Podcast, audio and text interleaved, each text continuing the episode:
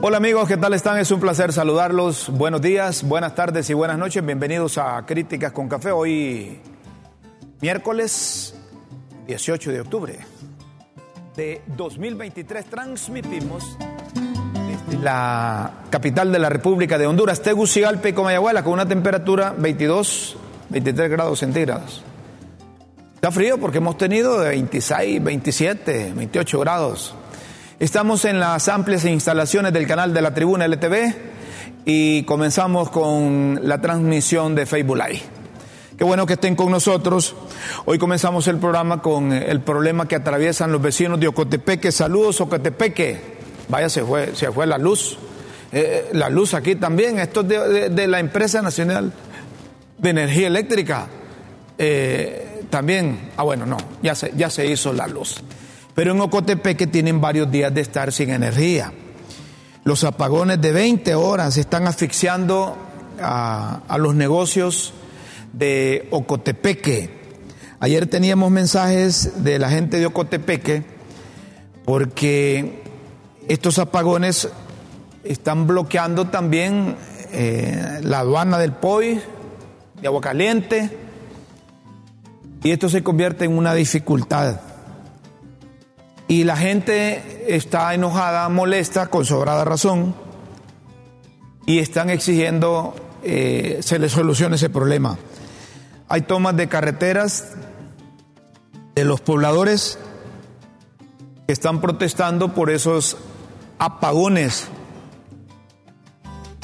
en el occidente del país. Nosotros consultamos al, al gerente de la Empresa Nacional de Energía Eléctrica, a Eric Tejada,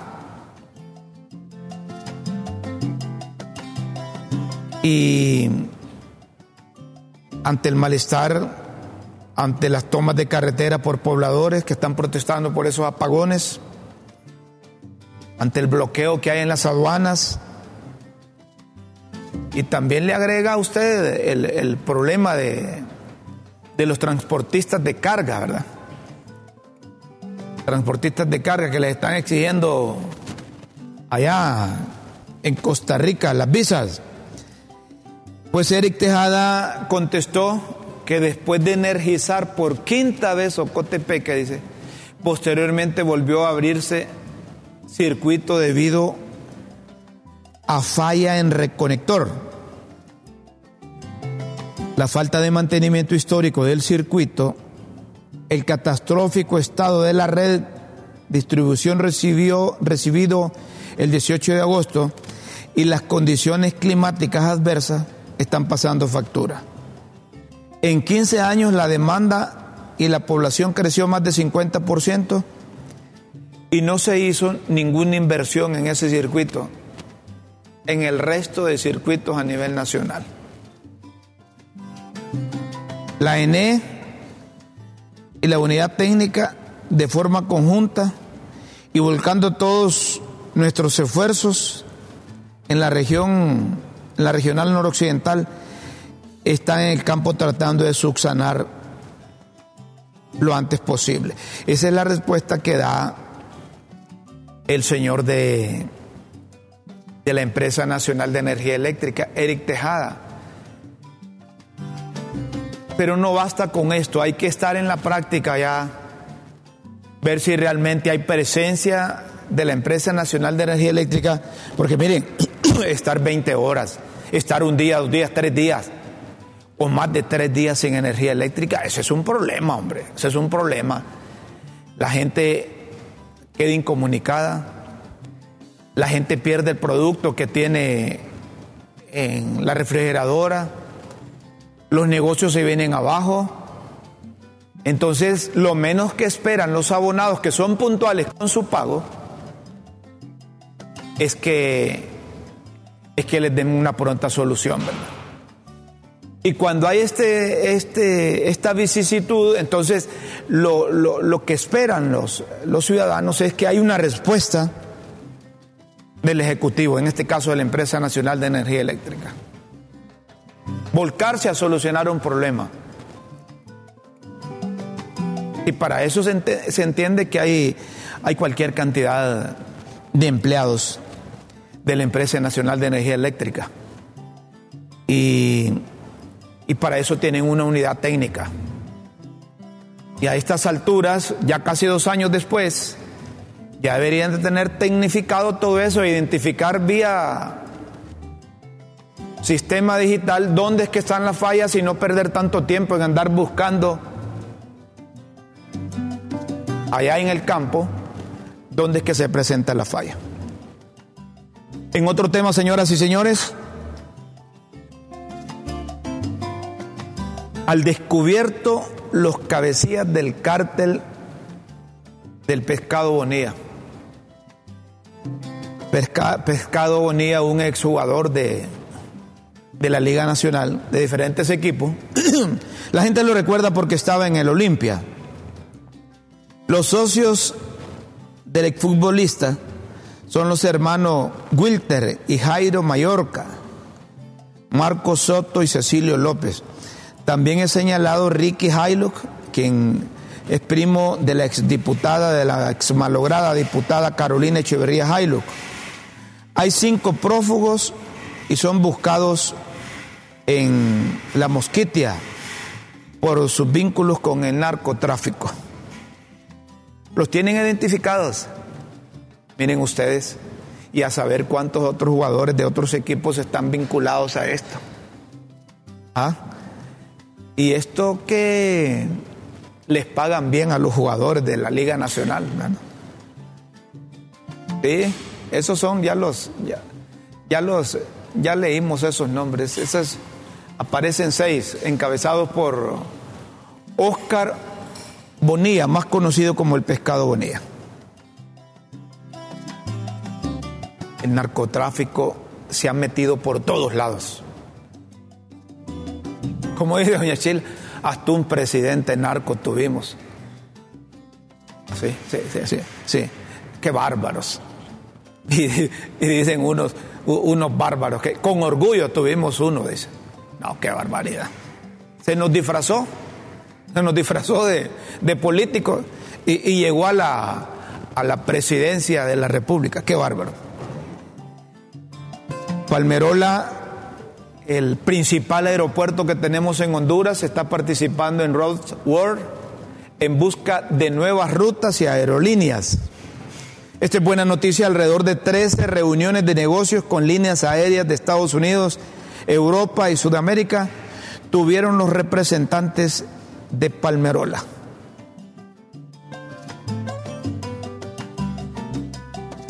Dice aquí doña Chila que ojalá bajen los precios. Mire, si por ciento y pico de dólares va a Sudamérica, va a Houston. Ahora en octubre hay un vuelo directo allá a Colombia, si quieren ir a traer algo allá a Colombia. ¿Ah? Qué bueno, los representantes de Palmerola International Airport participaron en la Feria de Promoción de Aerolíneas y Aeropuertos 2023, que se realizó o se realiza en Estambul, en Turquía, en busca de nuevas conexiones. Muy bueno, esto prestigia al país, prestigia internacionalmente, internacionalmente Honduras.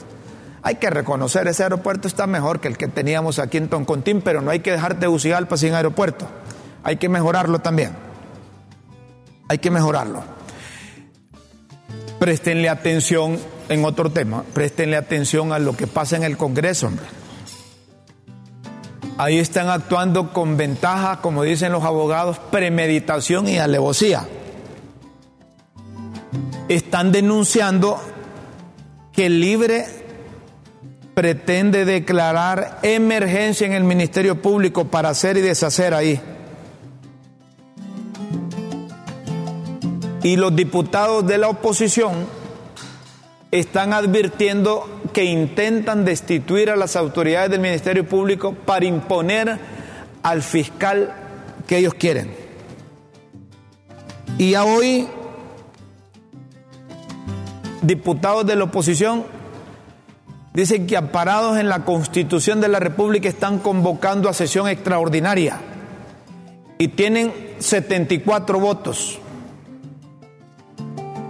la mayoría para convocar. Prestenle atención a eso. Es que el libre cree que está jugando solo. Libre cree que está jugando solo. Hay otras fuerzas políticas ahí. Y no es cierto libre le dieron la autoridad en el Congreso, sino libre hubiera puesto todo ahí, pues. Si libre solo tiene 52 diputados, los demás son de la oposición, entonces las mayorías deciden, hombre. Métanse eso, así como eligieron a Doña Xiomara por mayoría de votos directos en las elecciones del año antepasado, así los electores le dieron autoridad a esos diputados ahí en el Congreso. Eso así es. Eso así es. No puede libre tener los tres poderes del Estado, hombre. Así. Así que prestenle atención. Miren los del Partido Liberal, dicen en cuanto a lo del Ministerio Público, siguen apoyando la nómina de Marcio Cabañas y la señora Almendares. No descarta la posibilidad de autoconvocar a sesiones legislativas. Oigan esto. Y a hoy salió Maribel Espinosa anunciando que, que, van a convocar a esa sesión extraordinaria. Yanni Rosenthal dice que el Partido Liberal seguirá apoyando la nómina de Marcio Cabañas y Almendares. A ver hasta dónde llegue ese apoyo. A ver hasta dónde llegue ese apoyo. El jefe de la bancada, Mario Segura, dice que 74 diputados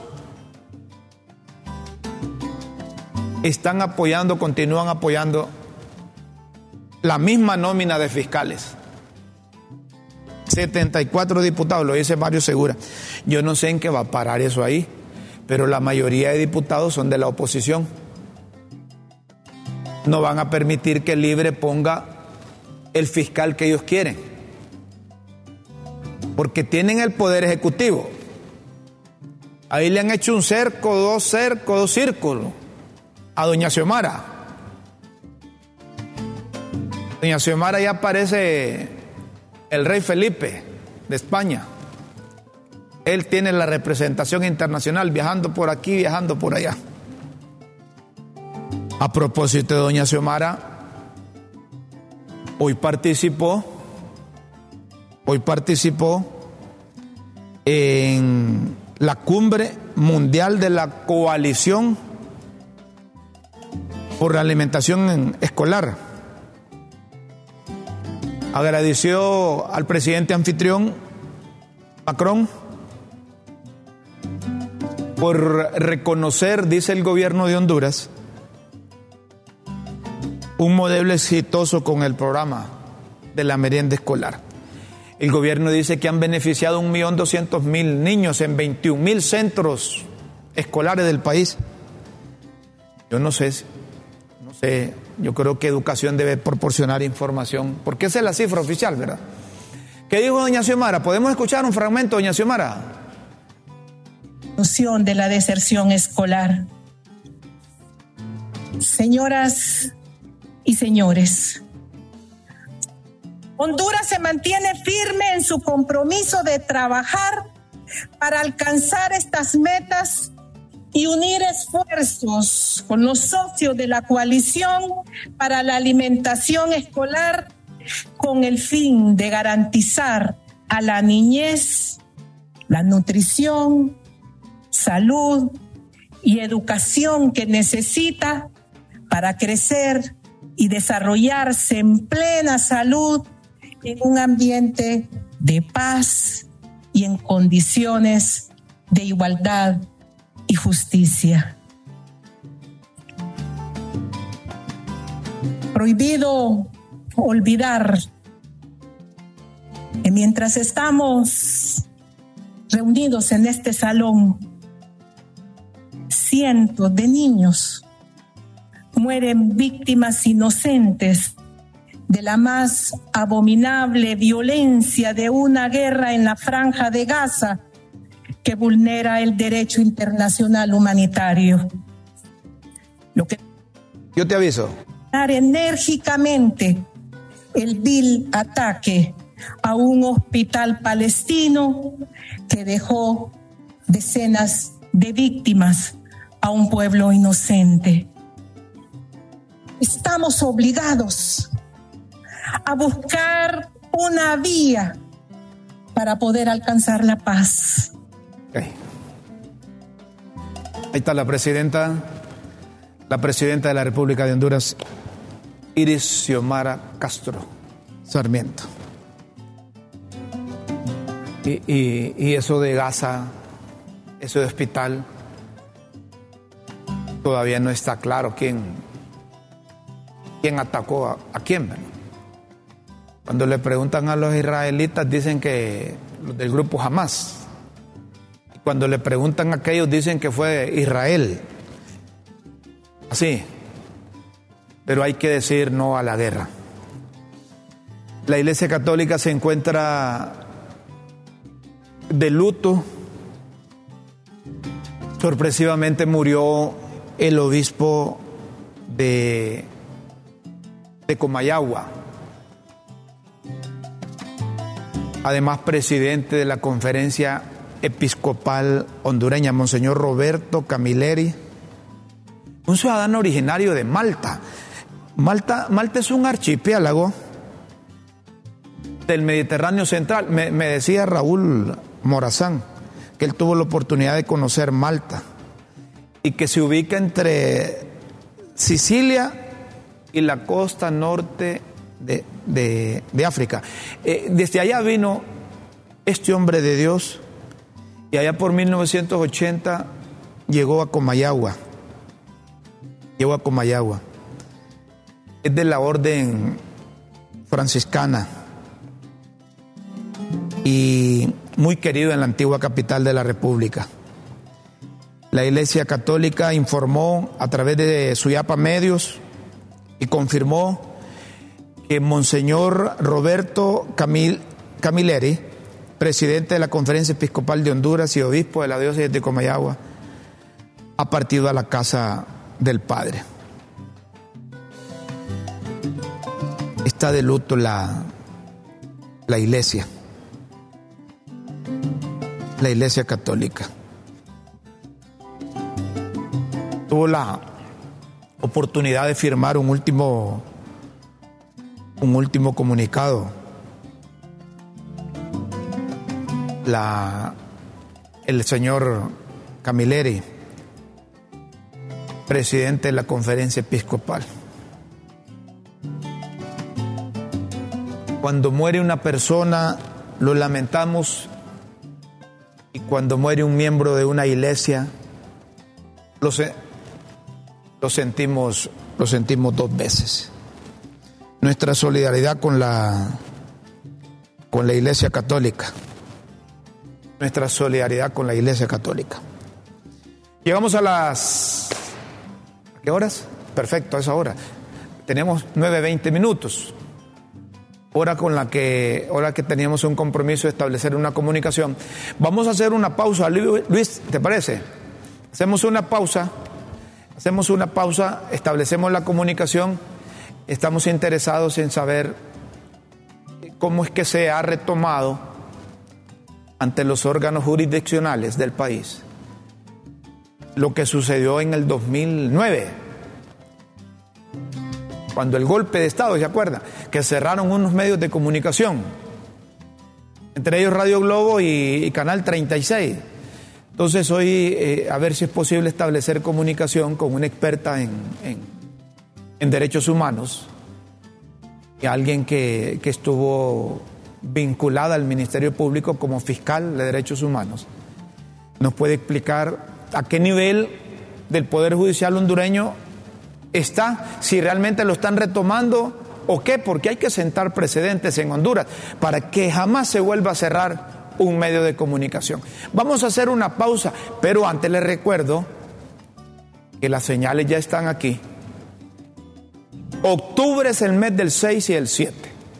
Matricula tu vehículo con placas terminadas en 6 y 7. No permitas sanciones económicas porque no te acordaste. Aquí te estamos recordando que el 6 y el 7. Número final de la placa les corresponde matrícula durante el mes de octubre. Para más información, Ingresa a www.ip.gov.hn, Gobierno del Socialismo Democrático.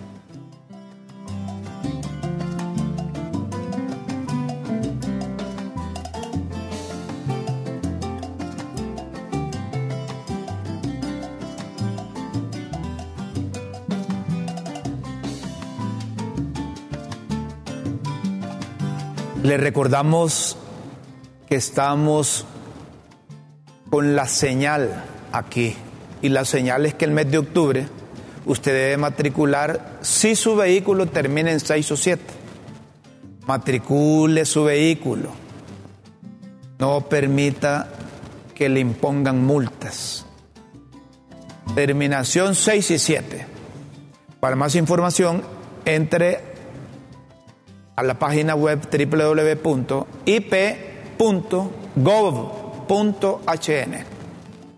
Gobierno del Socialismo Democrático. Hay unos mensajes que compartimos con ustedes aquí en, en Críticas con Café. Esa merienda la ponen los padres para todo el grado.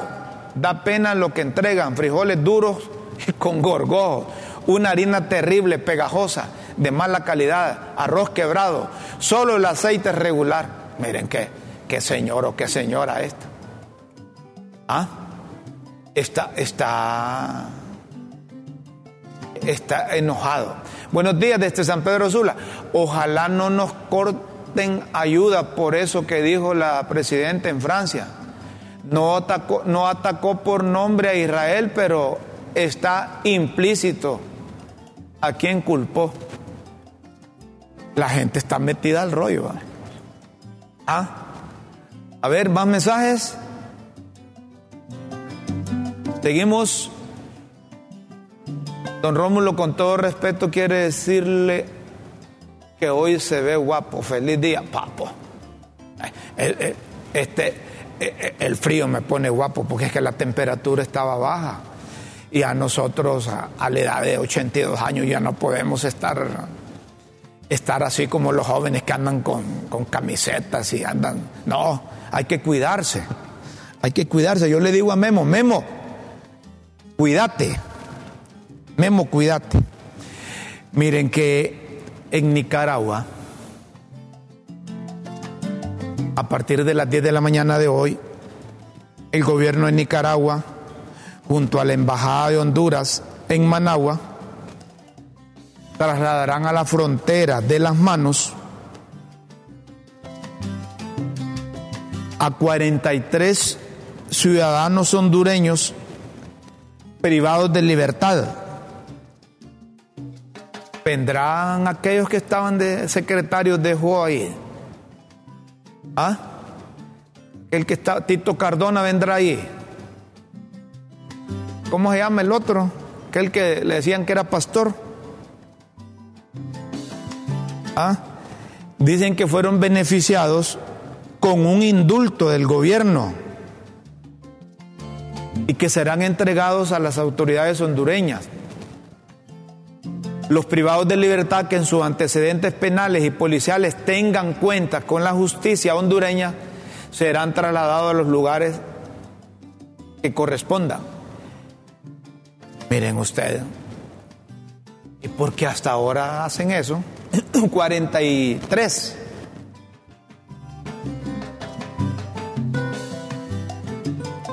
Mandarán a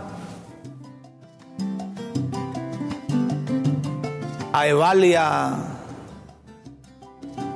y a Tito Cardona y a los otros que están allá con la iniciativa de la presidenta Xiomara Castro en los temas de gestión y atención a migrantes y detenidos en el extranjero, bajo el principio de reunificación familiar, nuestra embajada, dicen, desde Nicaragua está cumpliendo.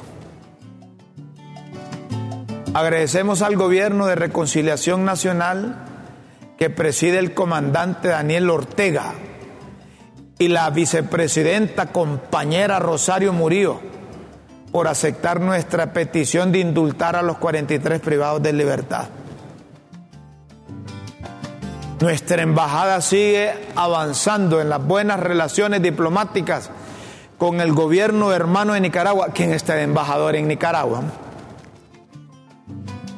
A ver si alguien me puede informar quién está de embajador en Nicaragua. ¿Ah? Dicen que le pidieron a, a Lachayo y a Daniel que les indultara a 43 hondureños. Y estos vienen directamente al, al mamo aquí.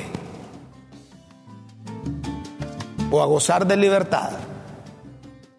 ¿Y por qué delitos estaban allá? Sería bueno que proporcione la embajada de Honduras en Nicaragua la lista de esos hondureños indultados. ¿Cómo es que se llama el embajador de Chile? Juan Antonio Llanes Hernández. Ah, Jorge Antonio Llanes Hernández. Jorge Antonio Llanes Hernández. ¿Cómo, está Doña Chela? Dije que es pariente de Juan Orlando Hernández. Aquí no puede haber Hernández porque todo lo asocian con. ¿Ah? Ah, Fernández. Ah, Fernández. Llanes Fernández. Juan Antonio. Jorge Antonio Llanes Fernández. Bueno. Eh, ha hecho esa gestión pero una gestión así no es así nomás, sino debió recibir instrucciones de la Presidenta de la República, como dicen ahí. Sería bueno que publique el embajador nuestro de Nicaragua la lista de esos hondureños indultados, hombre. Y las autoridades aquí que digan si esa gente continúa cumpliendo penas aquí, si vienen o el indulto de Nicaragua vale aquí también. No, eh, preguntas, y son válidas esas preguntas. Son válidas esas preguntas. Escuchemos esta oración del Santo Padre, el Papa Francisco, con relación a lo que está sucediendo en el mundo. ¿Sí? Escuchamos al Papa Francisco. El Papa Francisco dirigió una oración al mundo por la paz. Y es interesante que le escuchemos también aquí nosotros, en Críticas con Café, porque es, es el sucesor de Pedro, es la más alta autoridad católica, yo le agrego moral, que hay en el mundo. Escuchemos al Santo Padre, el Papa Francisco. Perdonaci la guerra, Signore Signore Gesù Cristo, Figlio di Dio, abbi misericordia di noi peccatori. Signore Gesù, nato sotto le bombe di Kiev, abbi pietà di noi. Signore Gesù, morto in braccio alla mamma in un bunker di Kharkiv, abbi pietà di noi. Signore Gesù, mandato ventenne al fronte, abbi pietà di noi. Signore Gesù, che vedi ancora le mani armate all'ombra della tua croce, abbi pietà di noi. Perdonaci, Signore, se non contenti dei chiodi con i quali trafiggemmo la tua mano, continuiamo a bravevarci al sangue dei morti dilaniati delle armi. Perdonaci se queste mani che avevi creato per custodire si sono trasformate in strumento di morte Perdonaci Signore se continuiamo ad uccidere nostro fratello. Perdonaci se continuiamo come Caino a togliere le pietre dal nostro campo per uccidere Abele. Perdonaci se continuiamo a giustificare con la nostra fatica la crudeltà e con il nostro dolore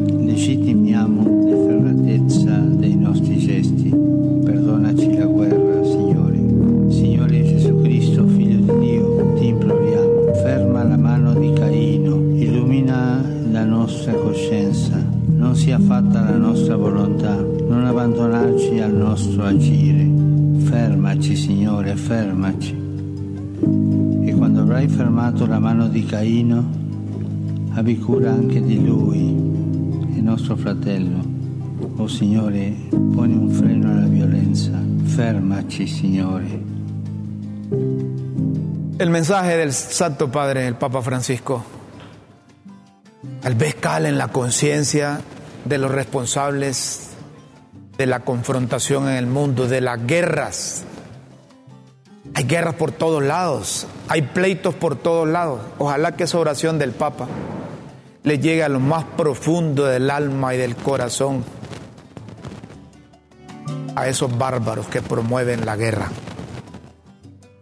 Hoy estamos en comunicación con una experta en derechos humanos ex fiscal de derechos humanos, catedrática universitaria, Sandra Ponce, y le hemos invitado precisamente porque nos interesa aquí en Críticas con Café a qué, a qué nivel está eso que ocurrió en el 2009, en donde las autoridades cerraron medios de comunicación, cerraron Radio Globo y cerraron Canal 36 del amigo y colega Edras Amado López.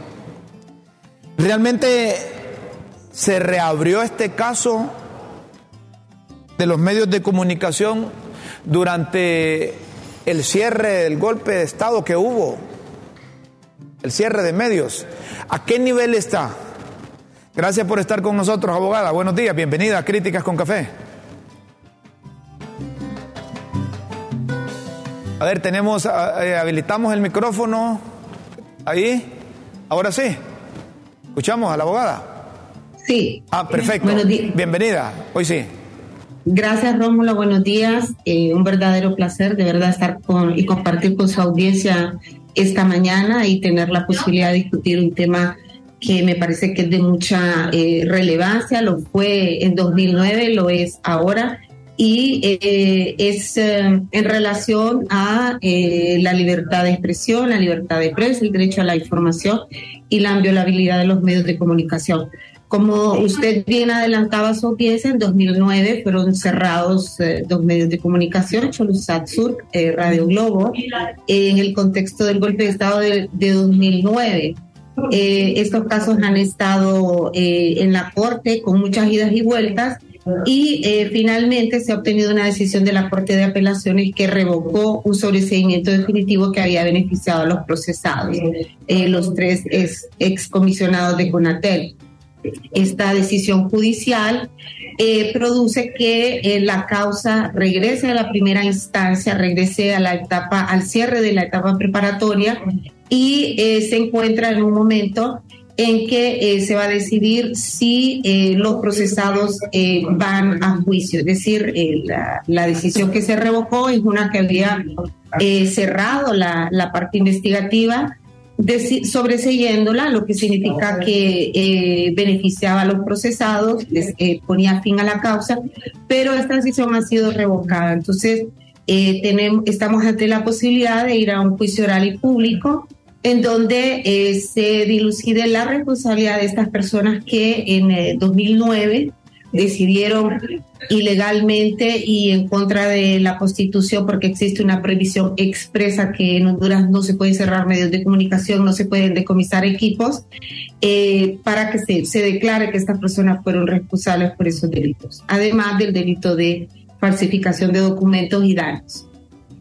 Abogada Ponce, significa entonces que estamos ante un caso que tiene vigencia de violación a la libertad de expresión, de violación a la libertad de prensa y que se violó la constitución de la República que garantizaba el ejercicio de los medios de comunicación eh, en el país, aunque en el pasado reciente eh, hubo una decisión que decían que era de tipo administrativo, que por eso habían cerrado el Radio Globo y, el Canal 36.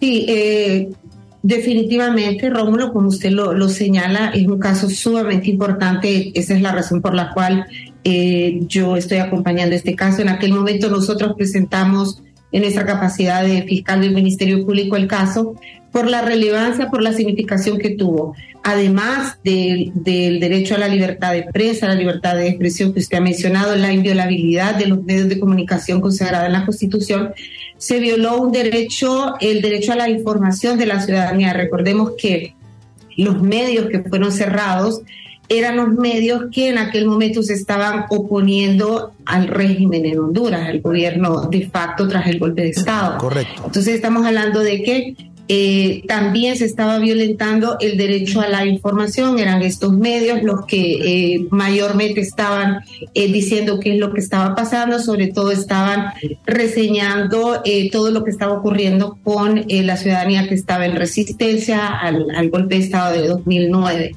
Entonces tiene esta enorme significación eh, reafirmar el carácter fundamental del derecho a la información que tiene la ciudadanía en un sistema democrático, la libertad de prensa, la libertad de expresión y la inviolabilidad de los eh, medios de comunicación que como ustedes está reforzada en la Constitución y hay una prohibición que es una regla, o sea, no, no es algo que se pueda ponderar o que las autoridades puedan interpretar. Es una regla que prohíbe absolutamente que los medios de comunicación puedan ser violentados, puedan ser cerrados y sus equipos puedan ser decomisados. Entonces yo creo que este juicio eh, va a reafirmar ese carácter constitucional reformado de la inviolabilidad de los medios, el derecho a la información que tiene la, la ciudadanía, sobre todo la ciudadanía que está eh, cuestionando o está contestando el poder, que era el caso en 2009. Estos medios eran precisamente los que estaban en contra del golpe de Estado en 2009. Estamos hablando con Sandra Ponce, ella fue fiscal de derechos humanos, es experta en derechos humanos, es catedrática universitaria y han retomado el caso del Canal 36 que en el 2009 fue cerrado introspectivamente por las autoridades de aquel entonces. Y si se toma en cuenta que el gobierno, sus integrantes son los que protestaban contra el golpe de Estado, lo menos que se espera es que la nueva Corte Suprema de Justicia retome esto porque es cierto que los tiempos son diferentes, pero la causa sigue siendo la misma. Por lo que ellos protestaban, por la libertad de expresión, por la libertad de prensa, contra el golpe de Estado, y esos dos medios de comunicación fueron de los pocos que se identificaron contra las acciones que el gobierno de aquel entonces cometió contra, contra el grupo de Libre que hoy se encuentra en el, en el, en el gobierno. En buen lenguaje, abogada, eh, se, podemos deducir que estamos hablando de un gobierno del Libre a quien le cometieron el delito en el 2009. Esto puede facilitar para que los órganos jurisdiccionales o el Poder Judicial hondureño retome estos delitos que se cometieron contra la libertad de expresión y la libertad de prensa en Honduras. gracias Rómulo por, por, por, hacer esta observación, hacer, eh, plantear esta cuestión. Yo creo que es un momento también para afirmar que los derechos humanos son una cuestión de Estado de Derecho y van más allá de cualquier eh, tipo de adherencia partidaria o cualquier adherencia ideológica. Eh, los derechos que, que, están en juego eh, por las acciones que en aquel momento se perpetraron por agentes del Estado que violaron la Constitución, abusaron de su poder, eran fundamentales en aquel momento y son fundamentales hoy. O sea, creo que tenemos que eh, avanzar en desvincular los derechos humanos o la defensa de los derechos humanos de cualquier tipo de adherencia política o de, o de cualquier ideología. Estamos hablando de principios y valores que son fundamentales, que están en la Constitución de la República y no tienen absolutamente que ver con ningún tipo de adherencia.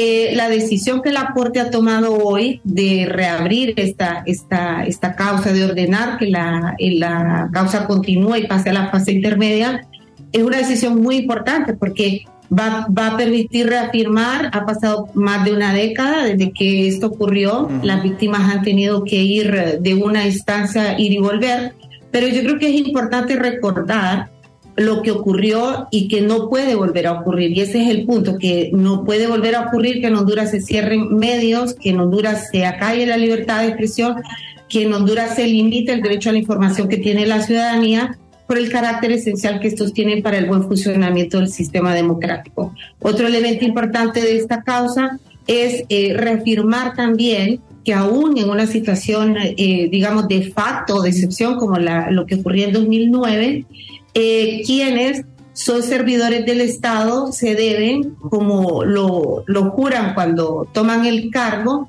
al cumplimiento de la Constitución y las leyes de la República, porque más tarde está ocurriendo hoy, eh, más tarde o temprano van a, aunque tarde está ocurriendo en esta ocasión, eh, van a tener que rendir cuentas por estos actos eh, contrarios a la, a la ley. Eso es otra cuestión. Por eso es importante subrayar, reafirmar que los derechos humanos es una cuestión de Estado de Derecho, es una cuestión de las obligaciones que Honduras tiene eh, internacionalmente, que hacen parte, los tratados de derechos humanos que hacen parte de la Constitución de Honduras, pero sobre todo la Constitución. La Constitución reafirma estos derechos constitucionales como fundamentales y eh, los funcionarios se deben a la, tienen una obligación de respetar y también de propiciar que estos derechos eh, se realicen y, lo, ya lo mencionamos, estamos hablando del derecho a la información de los ciudadanos, estamos hablando de la libertad de prensa, estamos hablando de la libertad de expresión y la inviolabilidad de los medios de comunicación, todos esenciales para el correcto funcionamiento de un sistema democrático. Entonces acá tenemos dos, ese elemento del funcionamiento del sistema democrático y también de hacer valer el Estado de Derecho. ¿Y Quienes infringieron la ley, sí, dígame, Sí, y de eso se trata. Cuando vemos que, que estamos en un ambiente de crispación, en un ambiente que, que podríamos caer de nuevo en violación de derechos humanos, en interrumpir medios de comunicación o en cerrar medios de comunicación, estamos pensando en función que hay que luchar por mantener esas libertades que nos garantiza la Constitución de Honduras, la libertad de expresión, la libertad de pensamiento, la libertad de prensa. Y yo creo que es importante. Para finalizar, le consulto, ¿qué sucederá si no retoman esto? Eh, las autoridades del Poder Judicial. ¿Hay otras instancias a, quien, a dónde acudir? Bueno, nosotros estamos bastante optimistas porque esta decisión ha sido tomada eh, el año 2022 eh, con la nueva Corte. no quiero con esto decir que la nueva Corte lo ha tomado en función de algún tipo de adherencia política, que absolutamente presumo y asumo que los jueces están actuando apegados a derecho que la Corte ha actuado completamente apegada a derecho. Y le repito, eh, yo creo que algo que es fundamental para la ciudadanía es entender que los derechos humanos son una cuestión de Estado de Derecho, son una cuestión que nos concierne a todos, son inherentes a todos y no tienen que ver eh, con la adherencia política. Nadie está excluido de, los derechos humanos. Es algo que nos concierne a todos, eh, no importa la ideología, no importa la militancia política. Y los jueces sabemos que no atienden a este tipo o no deben atender a este tipo de consideración.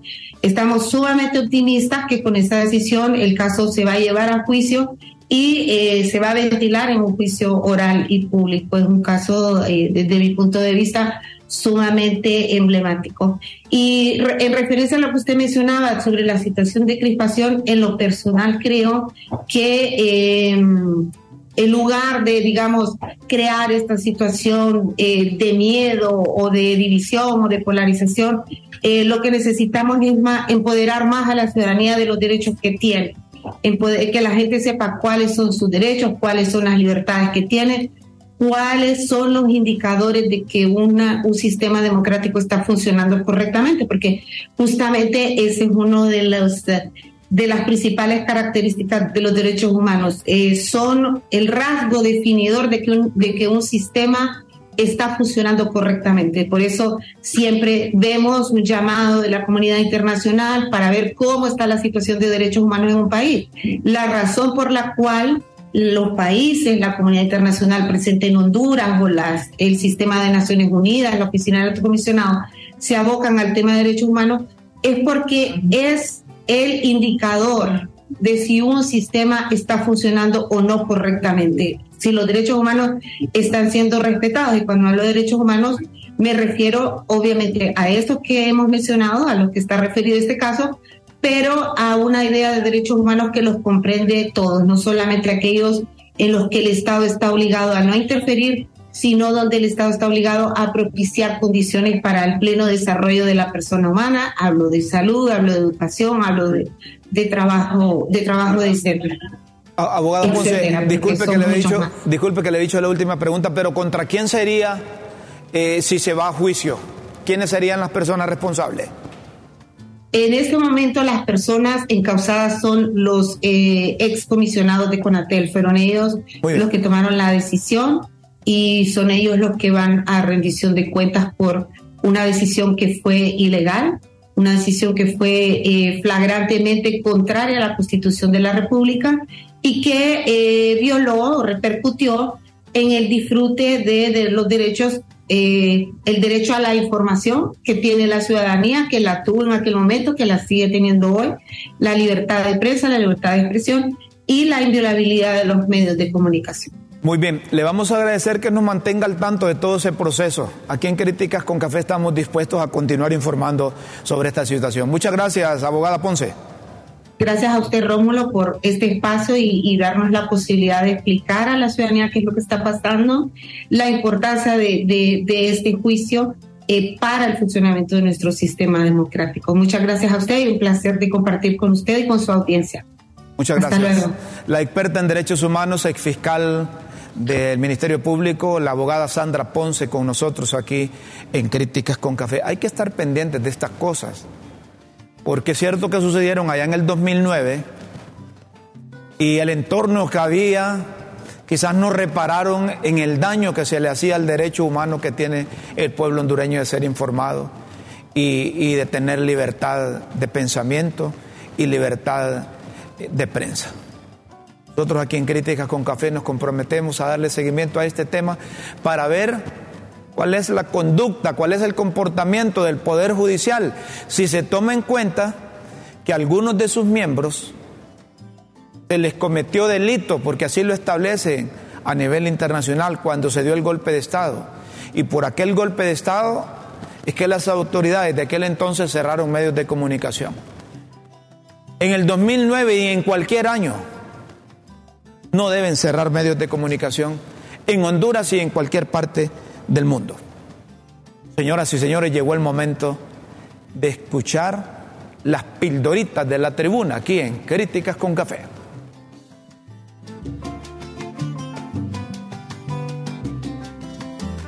Las pildoritas de la tribuna en Críticas con Café.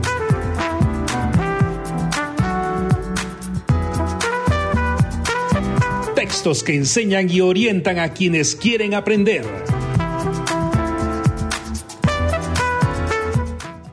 Atención a las pildoritas de la tribuna. Hoy 18 de octubre de 2023. París. Doña Xiomara va a estar, ya estuvo face to face con Macron en el Palacio del Eliseo de París, Francia, hablando de la agenda bilateral. Sesión, aunque unos dicen que no vuelven hoy a sesión, otros aseguran que van fijos. Fiesta.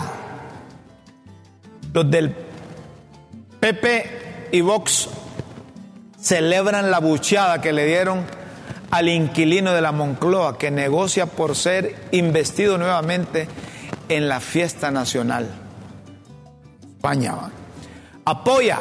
Ya Zapatero, en apoyo a Sánchez, salió diciendo que apoya la amnistía para que el PSOE pueda conseguir los votos de Junts. Apuro, de acá mandan a decir que cuál es el apoyo. Que si los españoles no han resuelto nada, cuál es la exigencia que aquí elijan. Cuando arreglen allá, entonces convocan acá. Hospitales. A propósito, el embajador español sacó una misiva explicando que los recursos españoles eran para los hospitales. Eran para los hospitales. Pero dijo que sigue disponible esos recursos para cualquier proyecto aquí en Honduras, pero que no iba a permitir que esos recursos se utilizaran en otra cosa. Obispo, al igual que críticas con café, las pildoritas publican que hay luto en la curia y en la Grey Católica por el deceso del obispo de Comayagua, Roberto Capilleri, quien era presidente de la Conferencia Episcopal de Honduras.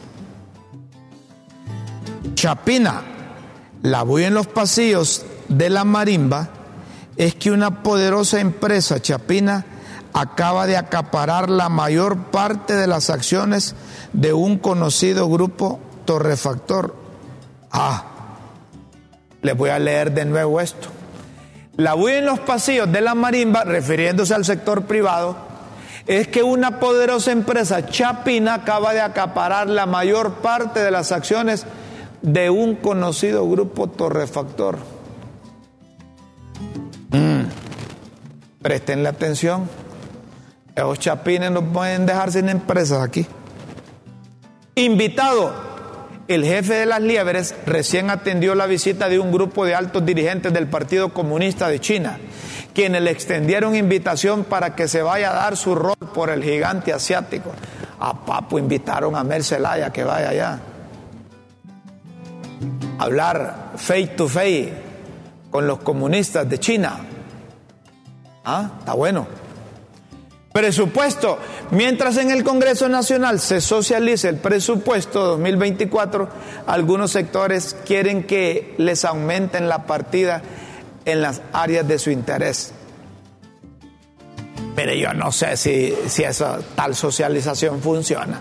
Siempre se reúnen con distintos sectores y todos van a pedir y al final el presupuesto son poquísimos los cambios que les hacen, los aprueban tal como llega del Ejecutivo. Además, acuérdense que no hay sesión en el Congreso. El presupuesto no es prioridad ahí si ya la ley establece que mientras no se apruebe el nuevo, siguen operando con el viejo. Horarios. Y esos atolladeros vehiculares con los nuevos horarios de entrada y salida de los burócratas no serán porque son coincidentes con los horarios de entrada a colegios y a las escuelas. Por eso les preguntaba ayer a quien Críticas con Café, ¿ustedes creen que está resultando esa medida de esos horarios? Y a uno les dijeron, ustedes no salgan a la una, salgan a las tres, a las cuatro. Parece que todo sigue normal. Y porque los mismos embotellamientos hay, el problema del tráfico vehicular en Tegucigalpa no son los horarios. No es que toda la gente tenga carro. El problema es que no hay suficientes calles. Ya Tegucigalpa es un agujero, es un hoyo. Infortunadamente. Frente frío. Hasta que por fin se vino un frente frío a disminuir las altas temperaturas del país y trajo algunas lluvias que refrescan las tierras catrachas. Porque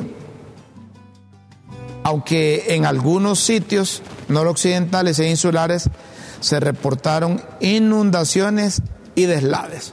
Esto sucede por la situación que, de vulnerabilidad que quedó en el país y saben que esa vulnerabilidad viene desde el huracán Mitch. No nos hemos recuperado. Entonces cuando llueve fácilmente hay inundaciones. Ahora, a uno le gusta el frío, a otros como Guillermo y su servidor no, nosotros andamos bien enyagualados, andamos bien enyagualados. Si usted quiere seguir leyendo las pildoritas de la tribuna e interpretar entre líneas su verdadero significado, solo ingrese a www.latribuna.hn emisión de Las Pildoritas de la Tribuna en Críticas con Café. Todo por Honduras. Señoras y señores, estamos concluyendo el programa. ¿Hay mensajes ahí? Aquí entra un mensaje, no creo que le cierren el canal a ese periodista Edras, porque él es muy amigo de la familia Celaya, dice. No, si no se lo cierran, es que se lo cerraron. Pero hay que luchar por la libertad de prensa la libertad de expresión, la libertad de pensamiento. Eso no es negociable, no debe ser negociable en ninguna parte del mundo. Tenemos que irnos, señoras y señores, les agradecemos su atención. Los invitamos para mañana a la misma hora aquí en el canal de la tribuna y en transmisión de Facebook Live. Con Dios siempre en vuestras mentes y en nuestros corazones. Disfruten la tarde, disfruten la noche. Feliz mañana. Buenas tardes.